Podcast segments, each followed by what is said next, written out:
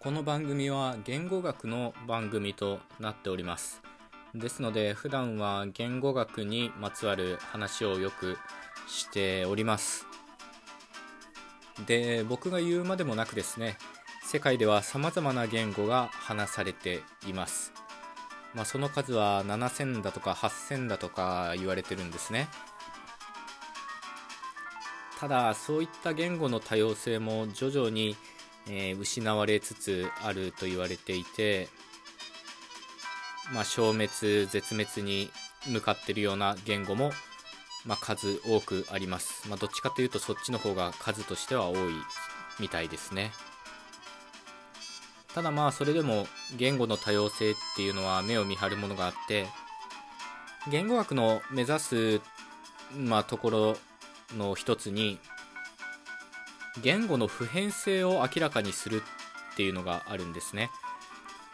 これだけ多種多様に見える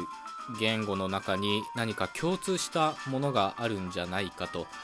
まあ、そういったことを探り続けています。というわけで今日のトークはそういった言語の普遍性みたいなものをお話ししようと思います。滋賀15です。今日も滋賀15のツボやっていこうと思います。よく言われるのはですねどんな言語でも名詞と動詞の区別はあるみたいなことが言われるんですよね、えー、ただ今日の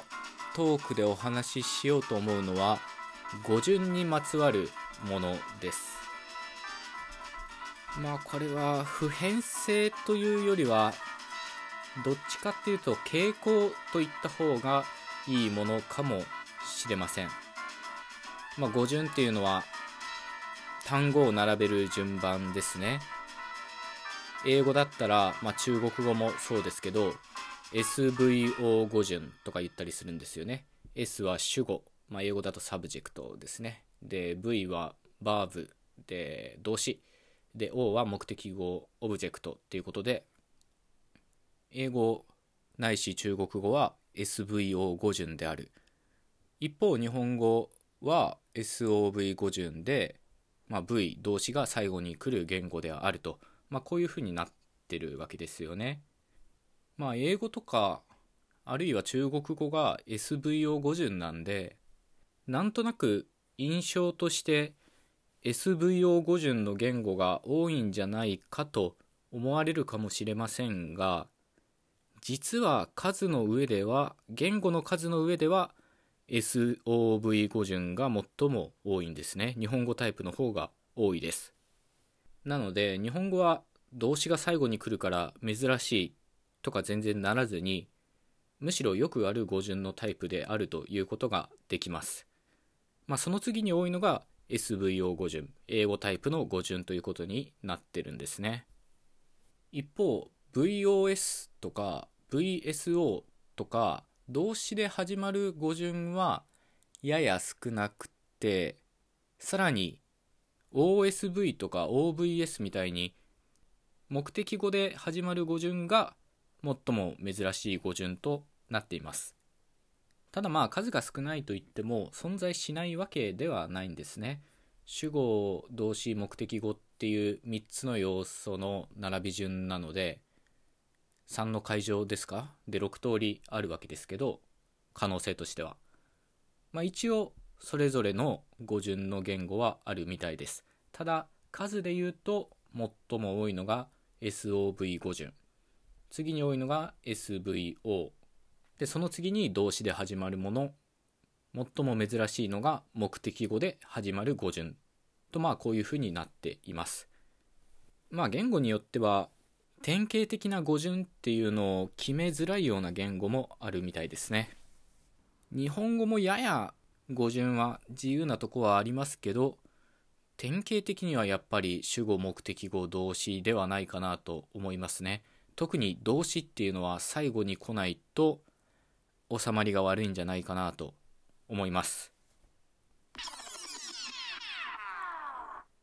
さて今お話ししたように主語動詞目的語の3つの要素に注目することもあるんですがこのうち2つの要素目的語と動詞 O と V だけに注目した研究っていうのもあるんですね。で、これが今日のメインテーマである言語の普遍性とか、あるいは傾向といったものに関係あるものです。まあ、2つしか要素がないので、2つしかパターンがないですよね。OV 型か VO 型かということです。日本語は当然 OV 型で、英語ないし中国語は VO 型ということになります。これの何が面白いかというとですね、この OV 型か VO 型かによって、つまり目的語と動詞の順番によって他の要素の語順も決まってくるということなんですね。どういうことかというと、例えば OV 型の言語は高知詞っていうのを使いがちなんですね。日本語で言うと、がとかおとかでとかにとかからとかこういったものですね。で、こういったものは名詞の後に出てくるものです。一方、VO 型の言語は前置詞を使いがちなんですね。まあ、英語を思い浮かべるとわかると思うんですけど、to とか from とか at とか in とかこういったものです。他にも関係説と名詞の順番っていうのも決まってきて OV 型の言語日本語タイプだと関係説が出てきてから名詞が出てきますよね私が買った本みたいに一方 VO 型の言語は、まあ、英語みたいな言語だとまず名詞が出てきて a book でその後関係説 that I bought みたいな感じですよね。でこの語順の話でよく中国語が出てくるんですよ。中国語は VO 型なんですけど関係説と名詞の順番は日本語と同じ順番で出てくるんですね。私が買った本みたいに。なので例外としてよく中国語はここでは扱われることがあります。なので普遍性とはちょっと強く言えないんですよね。まあ、かなり傾向としては強いんですが、まあ、例外も中国語みたいにね見られるということです。他にも助動詞と動詞の順番だと OV 型言語だと動詞助動詞という順番なのに対し VO 型だと助動詞動詞という順番になったりとかいろんなもろもろの語順っていうのが目的語と動詞の語順によってつまり OV 型か VO 型かによって決定されてるとそういうわけなんですね。これは複数の言語を学習してると自然と気づくことかもしれませんけどあらかじめ知っておくのもまあありだと思いますねまあ端的に言えば VO 型の言語だと日本語と語順が逆になりやすいということですね。なぜなら日本語は OV 型なのでということです。話は変わるんですけど僕はね人工言語を作ってて、まあ、自分でオリジナルの言語を作ってるんですよね。で僕が作ってる言語は OV 型なので、まあ、日本語と同じ語順ですよね。なので他の語順も今お話ししたような OV 型の言語の語順に揃えました例えば関係説が出てから名詞が出るとか日本語の「が」とか「お」みたいな高知詞を使う言語にしました。これがね、目的語と動詞の順番が OV 型なのに、前置詞を使うような言語だと、やっぱりね、ちょっと不自然なんですよね。まあ、人工言語の時点で自然も不自然もないんですけど、少しでも、